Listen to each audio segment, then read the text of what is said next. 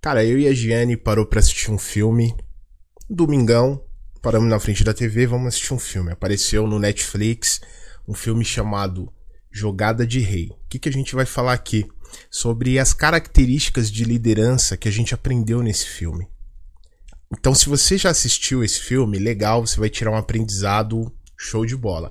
Se você ainda não assistiu, eu não quero dar spoiler aqui para você. A gente vai entrar em temas de filme, então recomendo que você vá assistir o filme e depois você é, veja aqui as, as lições de liderança que a gente tirou desse filme. Ou você pode escutar tudo e depois assistir o filme também e você tirar suas próprias conclusões.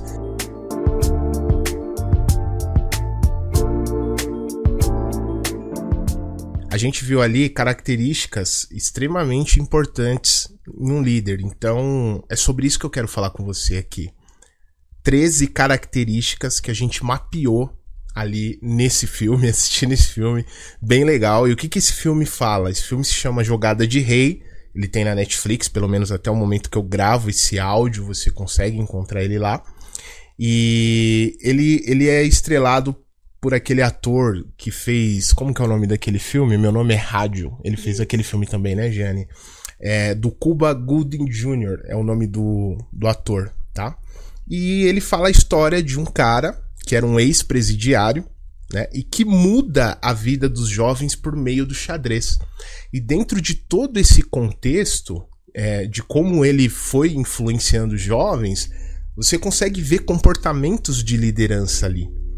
E é sobre esses comportamentos de liderança que a gente vai comentar aqui com você. E eu trouxe a minha convidada especial, que é a Giane, que assistiu o filme junto comigo.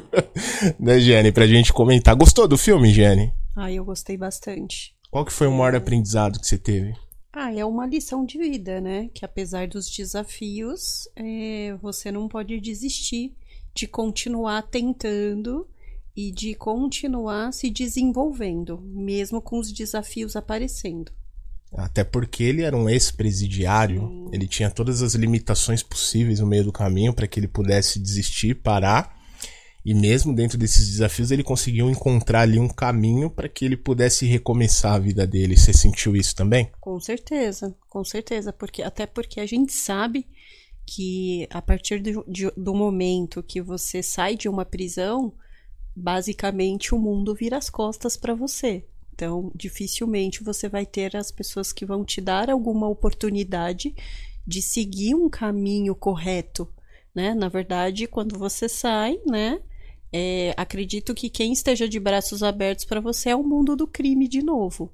Então, muitas vezes a pessoa acaba se vendo sem saída, né? E foi dentro de uma escola Sim. que ele começou a ver a primeira porta que se abriu. Então ele conseguiu o emprego dele ali num primeiro momento de faxineiro.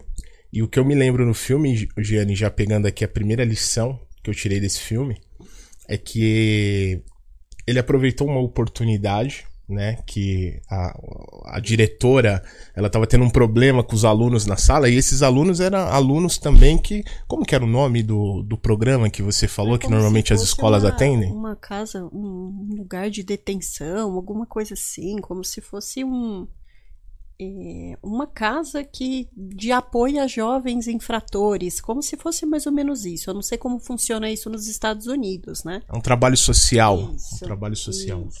Legal. E ali a diretora estava tendo um problema com os alunos e pediu ajuda dele para olhar a sala. Sim, porque que a, a sala professora, porque a professora foi coagida e ficou com medo de ficar com os alunos e optou por não voltar mais, né? E esses alunos não tinham quem ficasse com eles. Aí é, ela passou no corredor, viu ele fazendo uma faxina ali no corredor, até ali ele já tinha conseguido ali um emprego, já estava trabalhando lá de faxineiro. E aí ela falou: Ó, eu preciso da sua ajuda para que você vá ali na sala olhar os alunos enquanto eu vou resolver alguma outra coisa. Acredito que ela foi fazer alguma outra coisa. Procurar um outro professor, né? Procurar um outro professor. E imagina você, se os alunos não estavam respeitando o professor, e, e chega ali a pessoa que estava ali, que eles já conheciam, né? Que era uma pessoa que estava fazendo ali o seu trabalho, não, é, não tinha função de professor, né? E foi lá para tentar ajudar na sala. Então, quando os alunos viram ele, a primeira coisa é que os alunos já não queria já respeitar já, né? Na hora que ele chegou na sala já não queria rolar um respeito. E ali eu vi a primeira lição de liderança, Gianni. Porque ele podia muito bem ficar ali parado no canto dele, mas ele teve um posicionamento. Sim. Ali foi a primeira lição que eu tive que eu falei, caramba, é verdade, ele ele, ele impôs ali o posicionamento dele, mas não de uma forma ofensiva ou agressiva. Ele se posicionou diante de uma situação desafiadora. O que muitas vezes um líder precisa fazer dentro do ambiente de trabalho dele. Às vezes ele tá ali, o pessoal tá querendo tirar onda com ele, alguma coisa do tipo, e ele se posiciona e fala: opa, peraí. É, aqui também eu exijo respeito. Né? Não é, é, exigir respeito de uma forma que você obrigue a pessoa a te respeitar, mas você se posicionar com firmeza para a pessoa entender também que. Até é, onde vai o limite dela, né? Até onde vai o limite dela. Você percebeu que teve esse, essa primeira lição também, Jane? O que, que você sentiu ali, naquele primeiro momento ali, daquele posicionamento dele? Não, eu senti que os alunos queriam desrespeitar ele por ele ser uma pessoa que não era um professor, era um, uma pessoa que trabalhava ali na, na limpeza da escola, mas ele se posicionou de uma forma que os alunos perceberam que eles não podiam desrespeitar ele como eles fizeram com a outra professora. E que ele, ele manteve ali uma postura diante dos alunos, o que fez os alunos recuarem um pouquinho mais para não ter essa, esse desrespeito. Exatamente. Ali eu senti que se ele baixasse um pouquinho a guarda, os alunos iriam, no, no portuguesão claro, né? subir nas costas dele, né? Então, eu acho que essa é a primeira lição de liderança que fica aí pra gente, né? Que em uma, algumas determinadas situações, o líder precisa sim ter o seu posicionamento, uh, até para que as pessoas percebam que, cara, beleza, tem um limite, né? Eu não posso avançar além disso, né, apesar de ter a importância da conexão, da influência que a gente sempre fala para a pessoa poder liderar, mas também é, ter o, o seu posicionamento adequado.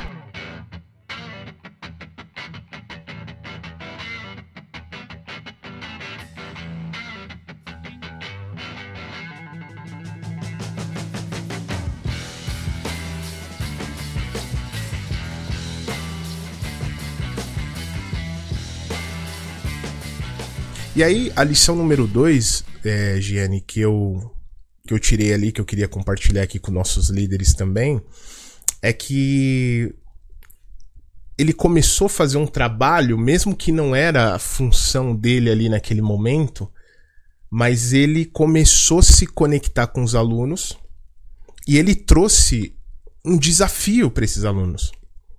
É, esses alunos estavam um pouco soltos, com temas que não interessavam muito deles, e, eles, e ele chegou e apresentou o xadrez para esses meninos. Eu falar a verdade, eu não, não, sei nem como é que joga o xadrez, né? Eu não, eu não faço ideia. É, é, tem gente que gosta bastante aí desse jogo, mas acredito que é um jogo desafiador ali que a pessoa tem que pensar bastante, né? Então o que, que eu percebi ali numa visão de liderança, Gianni? Não adianta ter só trabalho por trabalho.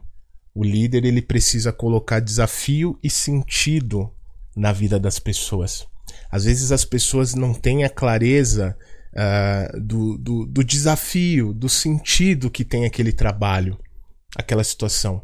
E os meninos estavam ali um pouco com, com um horário vago, vamos dizer assim, sem muita atividade. E como ele jogava muito xadrez na prisão, uhum. ele trouxe esse desafio para os alunos. O que, que você percebeu sobre essa importância de colocar desafios e sentido na vida dos liderados, na vida das pessoas que um líder está dentro do ambiente conduzindo?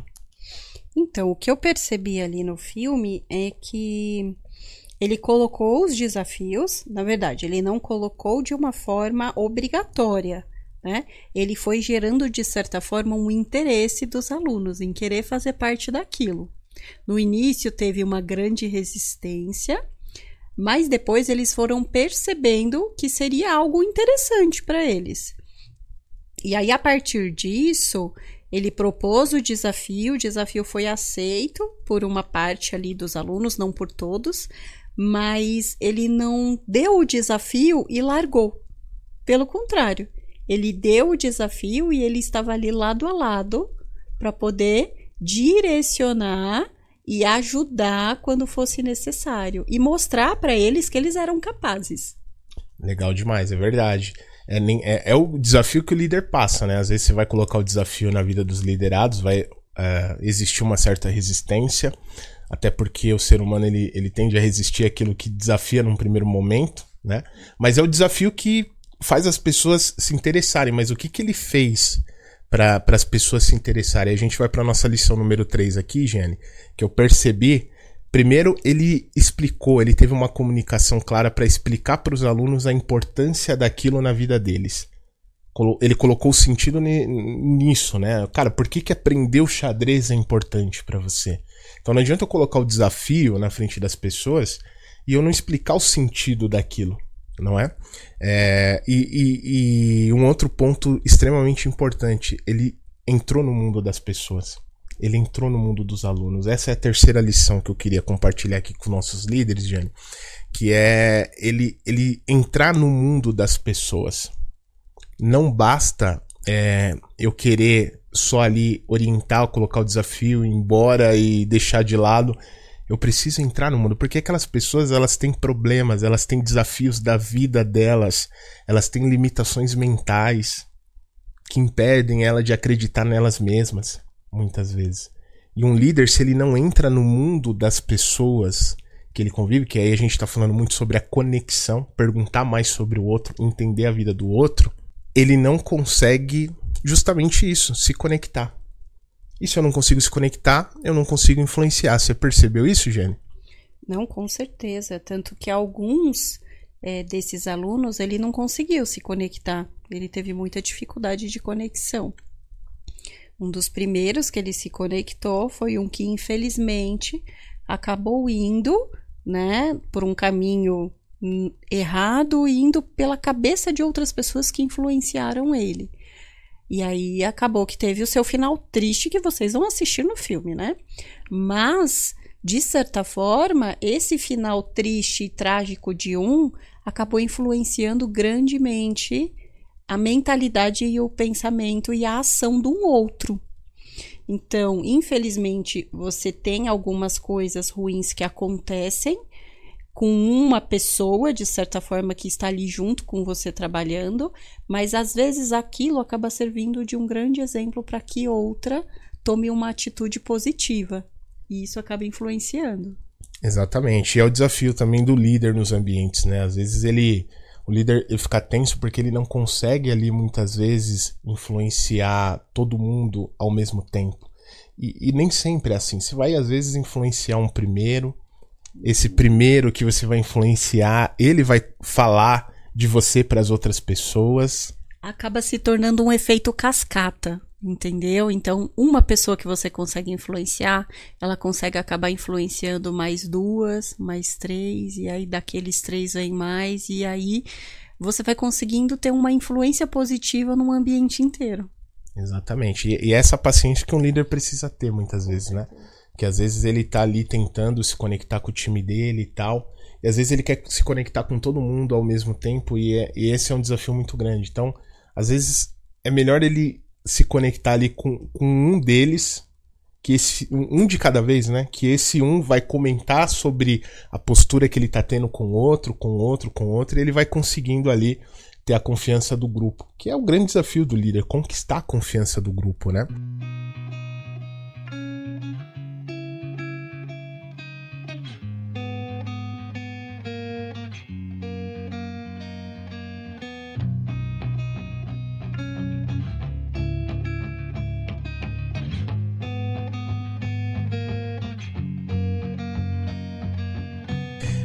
Quarta lição que eu vi ali, Gianni, é que ele falava o que precisava ser dito, sem rodeios. Eu vi um momento do filme que ele deu direcionamento para um menino que estava atrapalhando um pouco o grupo e ele ele também falou que precisava ser dito, cara, hora, que eu acho que está muito relacionado ao posicionamento, né? Falou, cara, você de fato está atrapalhando o nosso grupo por isso ou por aquilo, aí explicou os motivos e tal. Então eu, vi também que, assim, o que, que acontece muito no mundo da liderança? Às vezes alguns líderes têm um grande desafio de falar o que precisa ser dito. E aí rodeia muito. E esse rodeio que que, que ainda a, a Fernanda Dutra ela traz pra gente uma estrutura de feedback no episódio 138, que ela explica direitinho que, cara, vai direto ao ponto, fala o que precisa ser dito, não fica rodeando, porque rodear as pessoas não entendem. E ali ela continua com aquele comportamento improdutivo que vai atrapalhar os outros do time. Como que você enxerga essa questão da comunicação direta, assertiva, Jenny? Então, é, uma, uma frase que eu ouvi uma vez e que isso é, eu levei para minha vida. Nem sempre é, o que é óbvio para você é óbvio para o outro. Então, muitas vezes você tem ações, comportamentos e falas que para você está sendo óbvio que o outro receptor está recebendo de informação. Mas não, nem sempre. Às vezes a informação que chega para você e você quer repassar você repassa de uma maneira que a pessoa não entende. Então, quanto mais claro, objetivo você for, mais fácil vai ser dessa pessoa entender o que realmente você quer dela. Exatamente. Isso que você falou é fantástico. Inclusive, uma querida mentorada, a Letícia, falou muito sobre isso também, né? Às vezes o óbvio tem que ser dito. E é, e é verdade, cara. O óbvio, às vezes, tem que ser dito. É, porque o que é óbvio para você não vai ser pro outro né? E às vezes a gente acha que é não, mas não precisava falar isso. Nossa, não tá na cara? Não, não tá na cara. Realmente para algumas pessoas não está estampado isso. E aí você, que é o líder, que precisa dar luz, precisa ir lá e comunicar isso para a pessoa. Se ela soubesse que isso era óbvio, ela não faria o que ela faz, entendeu? Então, às vezes, realmente, de fato, Jenny, é, o, o, óbvio precisa ser dito. Vamos lá para a lição número 5 que eu tirei, que é ele teve de fato a resiliência nos desafios e a conexão com o grupo se fortaleceu no momento que o clube de xadrez dele, depois que o amendoim lá morreu e tal, que era um dos meninos, né? Que ele estava influenciando, que ele estava conseguindo trazer. Esse menino, infelizmente, faleceu no filme. E aí eu percebi que ali ele teve que ser resiliente nesses desafios é, para reconstruir o clube de xadrez lá que ele estava construindo com a galera, trazendo o sentido para a vida da meninada. E por essa, por esse momento, né, delicado, desafiador, ele ainda teve resiliência é, para reconstruir isso. E o menino que teoricamente ele poderia ter julgado, ele não julgou. O menino que levou o amendoim para o mau caminho, que acabou se tornando depois um grande parceiro dele. Né? Então ele trouxe esse menino, ele teve essa conexão de trazer esse menino e para reerguer o clube de xadrez junto com ele. Como que você viu esse momento, Jane? Então, é, na verdade, o que, que eu percebi? Que é, ele teve essa resiliência desde o início do filme. Então, ele foi resiliente quando ele tinha a chance, a partir do momento que ele saiu da prisão, dele voltar para o mundo do crime, onde ele ia ter dinheiro muito mais fácil na mão, e era o que ele precisava. Então ele foi resiliente em resistir a isso e ir pelo caminho que a gente né, considera o mais difícil. Então, ele foi tentar um emprego, ele foi começando ganhando pouco, foi tendo ajuda de um amigo. Então, mãos estendidas no meio do caminho fazem toda a diferença, né, de pessoas que muitas vezes a gente menos espera. E ele foi resiliente em todos os desafios que surgiram, desde o momento que ele saiu da prisão, do momento que ele teve resistência por parte dos alunos. Então ele foi conseguindo ali mostrando, tendo um posicionamento, conquistando uma confiança de um a um dos alunos, e aí ele conseguiu montar esse clube e principalmente com a ajuda deles, né? Porque ninguém consegue fazer nada sozinho. Então, apesar dos desafios dele ter que ter paciência, resiliência para conquistar esse esses alunos um a um, ele conseguiu fazer isso. No final, ali foi um trabalho em equipe, um trabalho em grupo, e não um trabalho sozinho. É, graças, graças às características que ele vinha apresentando. O grupo foi adquirindo confiança nele. Isso não foi do dia para noite. Foi um trabalho diário da pessoa conhecer a sua verdade, a, a resiliência, o, o espírito genuíno de querer ajudar. Ele não estava ali para uma coisa só dele. Ele, ele viu quanto o mundo do crime tirava os meninos do caminho da luz, da vida. E ele tinha um sentido atrás daquele trabalho dele. Né? Então eu, eu via muita, muitas características de liderança ali naqui, nesse filme, no contexto desse filme, Jenny.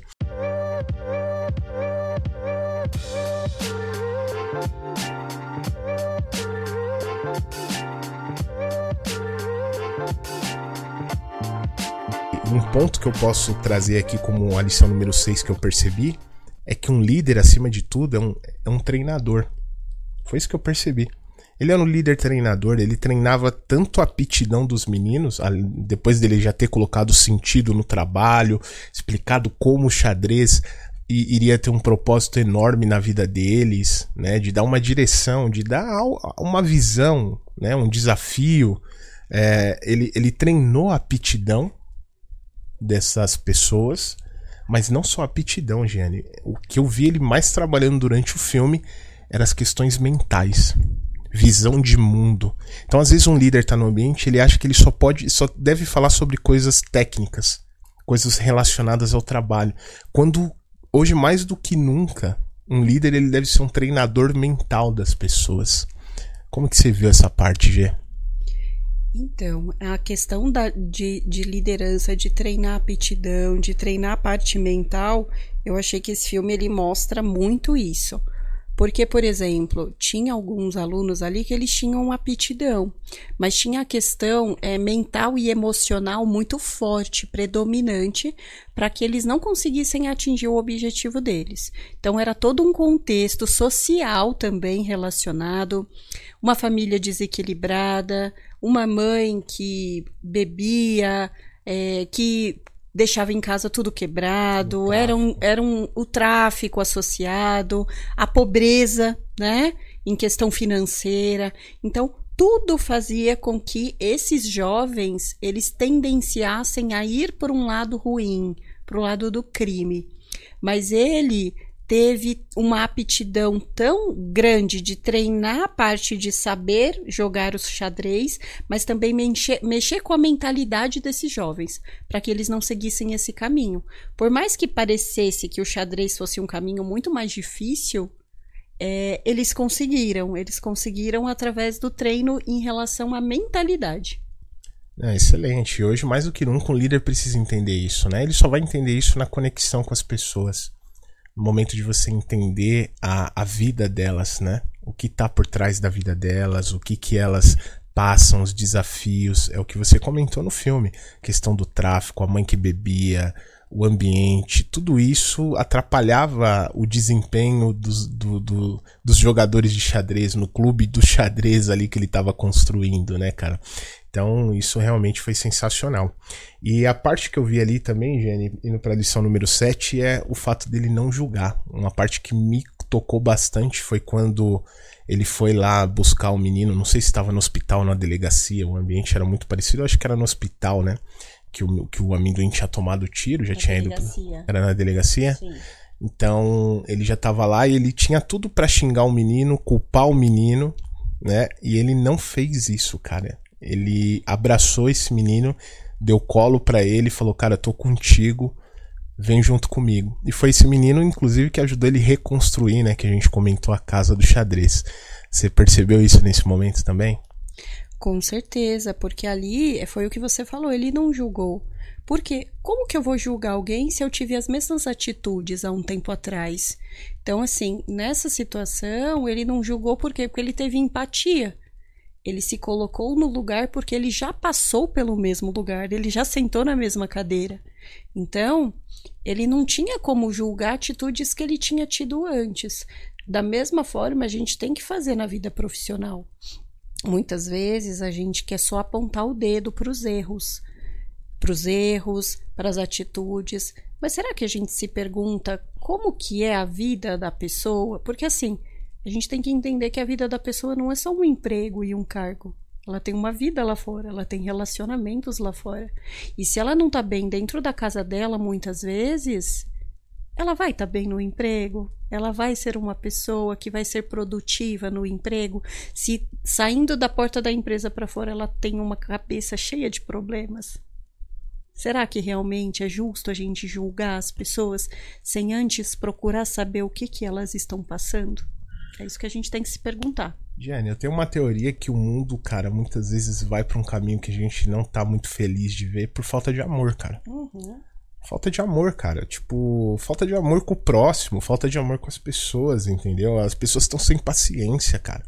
Às vezes no trânsito, uma demoradinha que você dá, o cara quer passar por cima de você. É, aqui mesmo, próximo de onde a gente mora, começa a chegar o horário de pico, a galera entrando é, no, no, no, nos faróis e tal. E, tipo, cara, um que demora um pouquinho, já um quer atropelar o outro. Então, tá faltando essa empatia. A gente não sabe o que a pessoa lá do outro lado tá passando, o que, que ela tá sentindo, o que, que ela tá vivendo na vida dela, se ela tá com uma doença, se ela tá. A gente não sabe, cara. Então, assim, é, eu sinto muito isso, que a falta do amor muitas vezes traz os ambientes ruins. A gente tá muito preocupado, cada um com o próprio umbigo. E a gente tá deixando de olhar um pouquinho pro outro, deixando de olhar um pouquinho pro próximo. Se esse cara julga esse menino e aponta o dedo na cara dele, ele ia ser mais um que ia falar: cara, é isso mesmo, eu sou isso aqui, eu vou voltar pro crime. Entendeu? E a gente vê que. Será que esse é o caminho? Até hoje o mundo tem funcionado assim, tem dado resultado? Essa é a reflexão que às vezes a gente tem que fazer, né?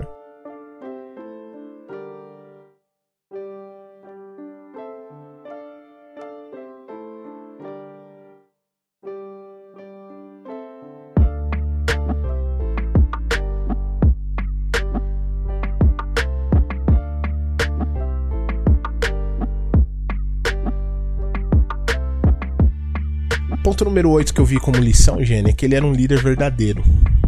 Ele não tinha uma maquiagem. Ele era, um, ele era aquilo que ele era.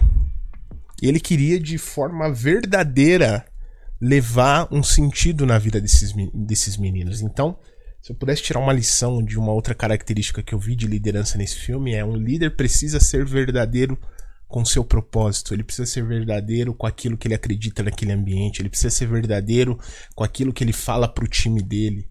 Porque é somente isso que vai fazer as pessoas pegarem confiança em você. Se você acredita de fato naquilo que você executa, naquilo que você faz. Como que você enxergou essa parte da verdade, de um líder ser verdadeiro, Gê? Eu vi uma parte, né? Uma parte que me mostrou muito isso era uma parte que estava todo mundo ali no filme, os jovens jogando xadrez, e ele começou a falar é, do passado dele. Que ele também tinha sido um ex-presidiário, que ele tinha errado, que ele tinha sido preso. Ele não tinha matado uma pessoa, mas ele tinha sido preso por 17 anos por roubo a banco. E ali ele mostrou para os jovens que ele não estava ali para apontar o dedo e falar assim: olha, você errou, ou vocês estão errando. Não, ele quis mostrar, ele quis ser verdadeiro, de mostrar a história dele, que tudo aquilo que eles estavam passando, ele já tinha passado e que ele sabia como seria o final. Então ele foi verdadeiro. A mesma coisa é o líder. Será que você já nasceu sabendo de tudo? Será que você já nasceu sendo nota 10 em tudo? Não você também passou por um processo de aprendizagem, de erros e acertos. Por que que muitas vezes você como líder você quer exigir do outro que seja 100% se talvez nem você foi e nem você é? Por isso que é importante você ser verdadeiro e mostrar que você como ser humano, você também tem as suas limitações todos nós, e tá tudo bem, né? Somos seres humanos. Eu até brinco que tinha um amigo meu que falava, cara, se você já sabe tudo, pode ir embora desse mundo aqui, cara, você já tá pronto. Porque é isso, né, cara? Será que nós realmente sabemos tudo, né? Então, é um pouco da humildade e também da verdade. Você vê que são valores implantados em um líder, né? A lição número 9, Jenny, é que eu vi que ele tinha um propósito. E propósito é algo muito forte. Aqui essa palavra banalizou um pouco, né? Mas, cara, basicamente é o que é um propósito, aquilo que eu me proponho a fazer. Então eu via que ele. Uh, o que, que ele se queria se propor a fazer. No fundo, não era o xadrez. Né? Não era. O xadrez era o meio. No fundo, ele queria tirar os meninos da vida que ele passou. O risco desses meninos ir para um presídio, desviar a vida deles, seguir um caminho. Então eu via que o propósito dele era, cara, o xadrez era só o meio xadrez era o meio. Ele queria dar sentido na vida desses meninos, né? Então ele se propôs a ser um treinador de xadrez, criar um clube de xadrez, para que ele pudesse tirar esses meninos da vida que ele percorreu, que ele já sabia qual era o fim, né? Muitas vezes de quem não tinha um sentido ali para seguir. Como que você enxerga essa questão do propósito? É, eu acho que o, propósito ele vai direcionar a sua vida como um todo, né? É, quando você, por exemplo, você trabalha num lugar e você tem um propósito muito grande de muitas vezes fazer aquilo dar certo, de que aquilo vai fazer bem para você. Cada um tem o seu propósito, na verdade, né? Por que não ajudar as pessoas a também pensar que esse propósito vai fazer bem para elas, né? Não adianta você ter um propósito e você querer chegar naquele naquela reta final sozinho. Acho que um propósito ele envolve muito mais do que isso. Não é só a sua vontade, o seu sucesso, mas por que não?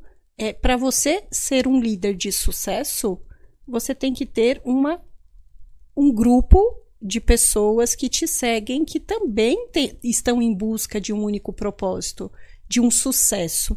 Então, eu acho que é um trabalho em grupo, em equipe, não sozinho. É que no primeiro momento você acaba indo por conta própria, né? Você se propõe a fazer algo e você vai, mas naturalmente quando você expande, cara, você traz pessoas junto com você. Você né? começa a ter seguidores, né? Exatamente. E, esse, isso é o que um líder faz. John Maxwell fala que é, quer testar a liderança de alguém, veja se ele tem seguidores. Mas não seguidores pelo ego, não seguidores pela prepotência, por ai, quem sou eu? Sou o cara, tenho seguidores. Não, não é, não é por esse caminho. É seguidores de tipo, cara, você tá com um propósito genuíno, verdadeiro, de, de, de transformar. Num primeiro momento começa pela sua vida, mas naturalmente você expande e você traz pessoas junto com você. E ali o líder, ele. O líder é, eu sempre brinco, né, Jane? É como se ele fosse primeiro é, abrindo o caminho de um matagal um para ver se tem né? bicho. E a galera vem vindo junto com ele. Daqui a pouco ele tá formando caras que já tá na frente dele abrindo matagal. Na frente dele também. E é assim, cara. O líder vai formando outros líderes, né? Esse, esse é o ponto. Yeah.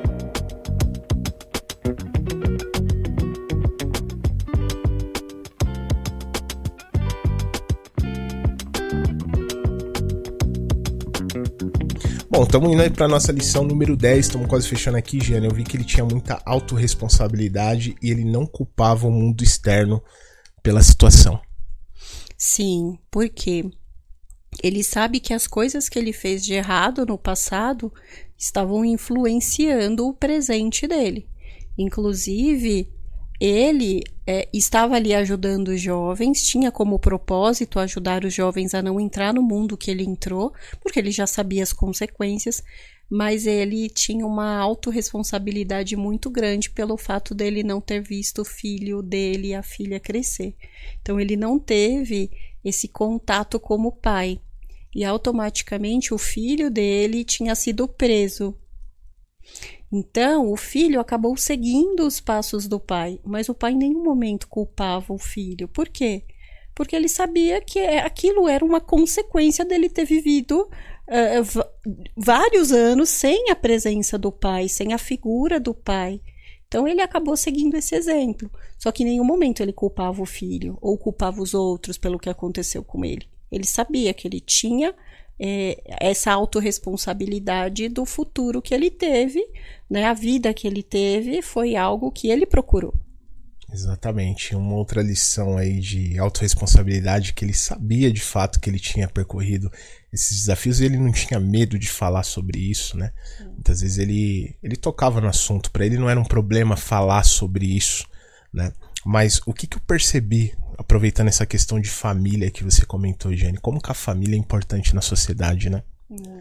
Uma família, quando ela tá destruída, as outras pessoas começam a sentir isso. São, são exceções que muitas vezes, pelo fato de estar tá numa família é, destruída, consegue ter ali a sua superação e formar também o seu grupo. Então, é, hoje a gente vê tanta coisa falando assim sobre, cara, rompimento da família, aquela coisa toda. E, cara, na boa, minha opinião é que destruir a família não é um bom negócio para ninguém. para ninguém. Nem para própria família e nem para a sociedade, né? Porque se você for conversar com, com cada pessoa que se envolveu muitas vezes no crime, que se envolveu, ela vai ter um problema na família, cara. Muitas vezes ela vai ter um problema relacionado à família. Eu falo isso até por experiência própria, amigos e até mesmo próprio contexto familiar, muitas vezes, né? Então, A família, cara, é uma das bases mais importantes aqui. Então, líder, você que tá escutando aí, cuida da sua família. É, cara, sua família tem que ser tudo para você na sua vida, em primeiro lugar. Não entre influências que falem que, ah, mas tá tudo bem, uma família aqui, outra ali. Não, cara, não tá tudo bem. A família é a base da sociedade. Se ela estiver destruída, é um, é um, é um problema grande. E não importa também, de repente você passou por algum momento e não deu certo algum relacionamento ou outro, tá tudo bem, cara, mas você tem a oportunidade de continuar sua jornada, construir sua família. Acredite em você e nos seus valores sempre, que eu acho que é isso que forma a sociedade. Tem um livro do Hermílio de Moraes chamado Todos, Todos Somos Responsáveis. E eu acredito muito nisso. Todos nós somos responsáveis, cara. Então, falando de autorresponsabilidade, eu não podia passar sem comentar isso com você, tá? É, a gente já tá fechando aqui o ponto número 11, vulnerabilidade. Eu vi que ele se tornava muitas vezes vulnerável e ele, como a gente já comentou aqui, né, eu acho bom explorar um pouquinho mais, até pra gente dar ênfase nessa questão da vulnerabilidade, porque é um ponto que você falou tem líder que acha que ele não pode falar sobre os problemas dele, os defeitos dele. Ele acha que ele sempre tem que ser aquela pessoa firme, aquela pessoa que não tem problema, que, cara, é o, é o homem de ferro. É assim mesmo ou um líder também pode ser vulnerável? Como que você viu isso? Eu acho que assim, é, é como ele falou. Ele falou dos problemas dele, dos defeitos dele, do caminho que ele percorreu, dando como exemplo o que poderia acontecer com os outros e que ele não estava ali para julgar. Pelo contrário, ele estava ali para ajudar. A mesma coisa eu acho que é dentro de uma liderança, e isso cabe em qualquer lugar. Por exemplo, eu trabalhava numa faculdade onde eu estava ali para ensinar os alunos. É óbvio, eu estava numa posição acima do que eles, eu sabia muito mais do que eles. Só que em nenhum momento é, muitas vezes eu tinha que reuni-los e conversar com eles e falar que as limitações que alguns estavam tendo eram as mesmas que quando eu estava ali estudando também eu também tinha. Eu tenho que ser sincera e falar assim: olha, eu não era aluna do 10 o tempo todo. Mas eu me esforçava. Eu tentava estudar, eu tentava buscar, e é isso que vale. Você não tem que ser nota 10 o tempo todo. Mas você tem que mostrar que as pessoas que são medianas, muitas vezes consideradas como medianas, elas também podem atingir um patamar importante. Entendeu? Elas também podem seguir um caminho bom, um caminho de sucesso na vida delas. Não é porque eu sou mediana hoje que amanhã eu não vou conseguir estar no mesmo patamar de um aluno, por exemplo, que tirava nota 10 o tempo todo. Eu não posso acreditar que pelo fato de eu ter dificuldades e de eu não conseguir, que eu vou é, abaixar minha cabeça diante da vida e achar que eu sou um fracassado. Pelo contrário, a gente tem que viver cada dia para superar cada obstáculo que vai surgindo na nossa vida. E a gente tem que mostrar que muitas vezes a gente é vulnerável e que a gente está ali para aprender. Não existe super-heróis, né? O líder super-herói, ele mesmo se prejudica, né? Que ele gera uma pressão para cima dele, um, um peso em cima dele, que às vezes ele poderia compartilhar com o time dele.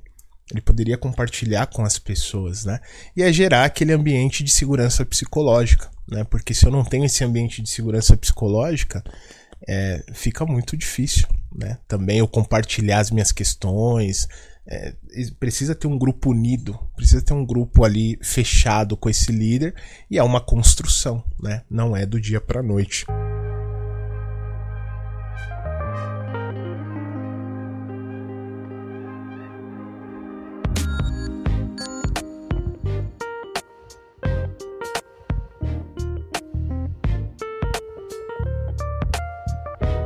Gênio, ponto número 12, a gente estamos aqui no nosso penúltimo aprendizado desse filme, é, é que ele acreditava nas pessoas e tirava as limitações mentais que essas pessoas tinham, até pelo mundo que elas viam, pelo contexto social, como você comentou. Então, duas características muito interessantes que às vezes eu passa assim, a gente não escuta falar, né? A gente escuta falar muito sobre a liderança muito formalizada e o campo de batalha é outra coisa, é diferente. Então, eu via que ele acreditava nas pessoas, era uma característica muito forte dele, porque se ele não acreditasse, ele não ia buscar os meninos aonde ele ia, enfim, e ele também tirava as limitações mentais da cabeça desses meninos. É, é, é basicamente os outros pontos que a gente falou, né? Porque para que ele conseguisse tirar as limitações mentais das pessoas, ele tinha que mostrar o item anterior, que ele também tinha sido vulnerável, que ele também tinha tido um período de aprendizagem, que ele também errava como qualquer ser humano. Então, tudo isso fazia com que ele fizesse as outras pessoas entenderem que, apesar dos desafios, apesar das limitações, apesar da situação, você podia vencer, você podia superar aquilo. Então, é tudo isso. É, é mostrar que você está ali num numa determinada posição, mas para que você che chegasse naquela posição, você teve que passar por vários obstáculos, vencer limitações mentais, limitações de várias formas, para que você conseguisse chegar ali. E que as outras pessoas que estão abaixo de você, elas também podem conseguir. É isso que você tem que mostrar para elas. Inspirar, fazer as Sim. pessoas acreditar nelas mesmas, né? Sim. Porque às vezes as pessoas não acreditam muitas vezes nelas. E o líder, ele tem esse papel, né? De fazer com que o outro acredite nele. É, às vezes você vê que a pessoa tem um baita potencial, mas a limitação mental dela não deixa ela avançar. E é nesse papel que o líder entra muitas vezes. De tirar esse bloqueio mental, essas barreiras mentais. Eu achei interessante até, se a Janaína estiver escutando, um grande abraço aí, viu, Janaína? Foi muito bacana conversar com você e ver a líder que você é aí dentro da sua empresa. A gente fez esse episódio com ela, o episódio 155, onde ela comentou muito sobre isso. Onde no mundo é, que vem ali da academia, né, Giane, da, da parte aí da galera que estuda essa área mais da saúde, tem bastante questões assim. Ela também comentou sobre esses pontos da, das limitações, né, que muitas vezes existem mentais. São pessoas extremamente inteligentes com potenciais absurdos, mas às vezes por alguns contextos, né, essas pessoas elas têm o desafio de acreditar o, o quanto elas podem, né? E aí a, a, a necessidade da figura do líder de ir lá e falar, opa, vem cá, deixa eu tirar essa barreira mental sua.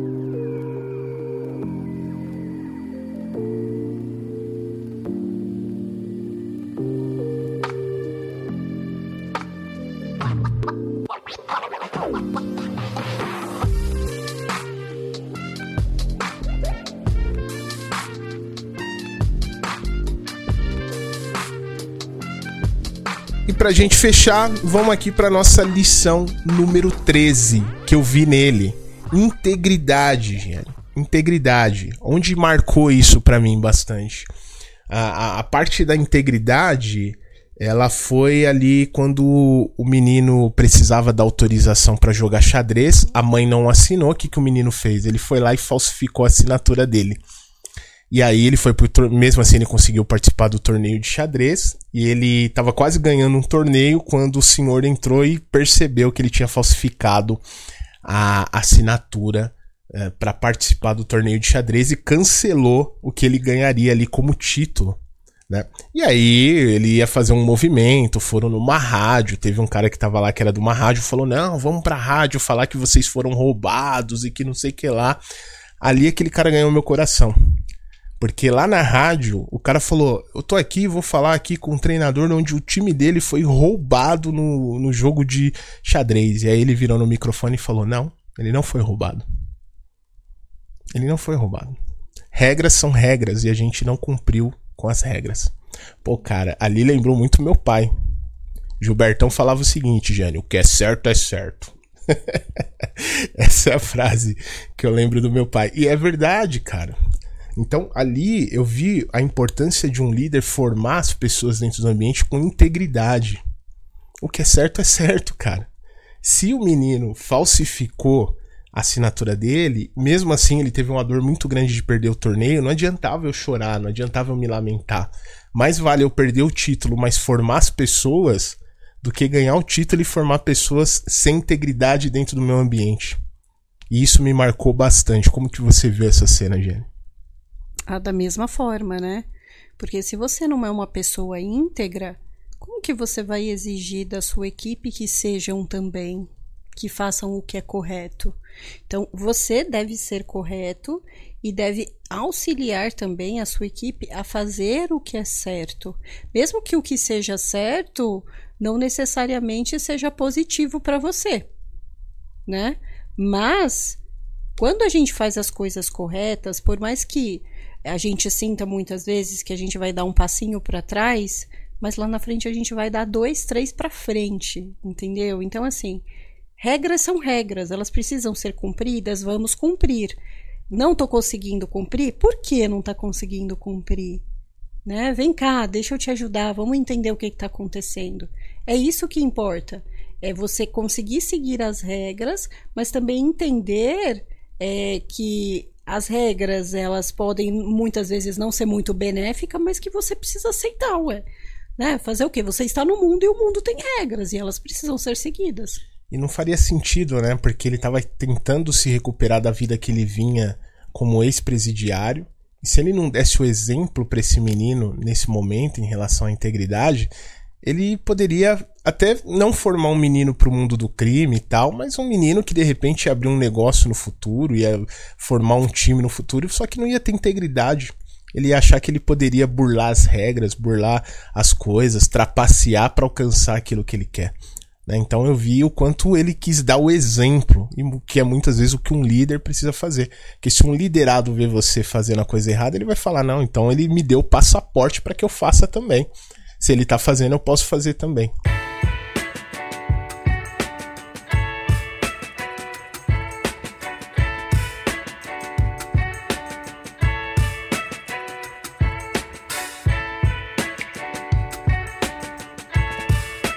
Bom, líder, esses foram aí o, os aprendizados que tanto eu quanto a Giane tirou do filme Jogada de Rei, que está disponível aí se você quiser acessar. Até o momento que a gente produz esse material, ele está no Netflix, tá? Não sei daqui a alguns anos, mas de repente você vai achar em algum lugar aí, caso não esteja. É, eu acho que vale a pena você assistir com esse olhar de liderança, né? Você é, assistir esse filme trazendo e você pode até ser que você tire até mais aprendizados do que a gente comentou aqui, foi alguns que a gente pontuou para compartilhar com você. Eu agradeço mais uma vez você, líder, que está aqui escutando o Leaderflix. Saiba que nós temos um carinho muito grande aí por você, pela sua audiência. E o mais importante, nós estamos aqui para te servir, para te ajudar nos seus desafios, para te ajudar nas suas barreiras e espero que a gente esteja contribuindo com o nosso propósito, que a gente aqui do outro lado tem a seguinte filosofia: se a gente ajuda aí formar líderes verdadeiros no mundo, a gente deixa o mundo um pouco melhor.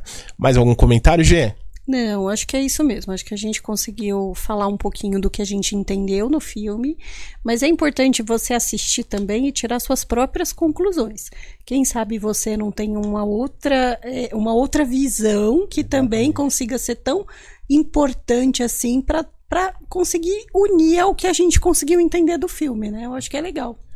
Valeu, G. Obrigado aí da sua participação também. Tamo junto, líder. Muito obrigado mesmo. Não esquece de compartilhar aí, por favor, com as pessoas que você tem um carinho bacana. Você que tem um time e tá formando aí o seu time dentro do ambiente, independentemente de, de serem líderes ou não, você contribui para a sua cultura ser uma cultura de líderes, né? Então, compartilhe aí com seu time, com as pessoas da sua empresa, com seus grupos aí de WhatsApp, até mesmo com a, com a sua família, né? São princípios também para a gente viver a nossa família. E se você achou que fez sentido, em algum momento agregou valor para você aí, eu peço também, por favor, que você deixe cinco estrelas aí no Spotify, porque você ajuda esse material a chegar a mais pessoas, que esse é o nosso grande objetivo, atingir cada vez mais pessoas para a gente contribuir com um mundo melhor, tá legal?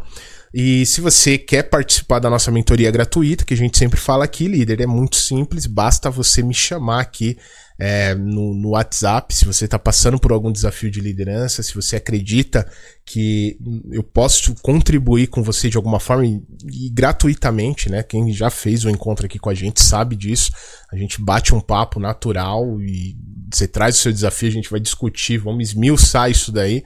E espero realmente poder contribuir de alguma forma com essa jornada que você está. Se você quer participar, é muito simples. Tem um link do meu WhatsApp aqui embaixo, meu número. Basta você clicar, me mandar um oi e a gente vai separar aí um tempo, um horário para poder se conversar de forma online e gratuita, tá legal? Até o próximo episódio, líder. Até lá. Tchau, tchau. Compartilhe esse áudio com pessoas que você deseja ajudar com esta informação. Ah, e não se esqueça de seguir o Líder Flixcast. Aqui no perfil existe o botão seguir.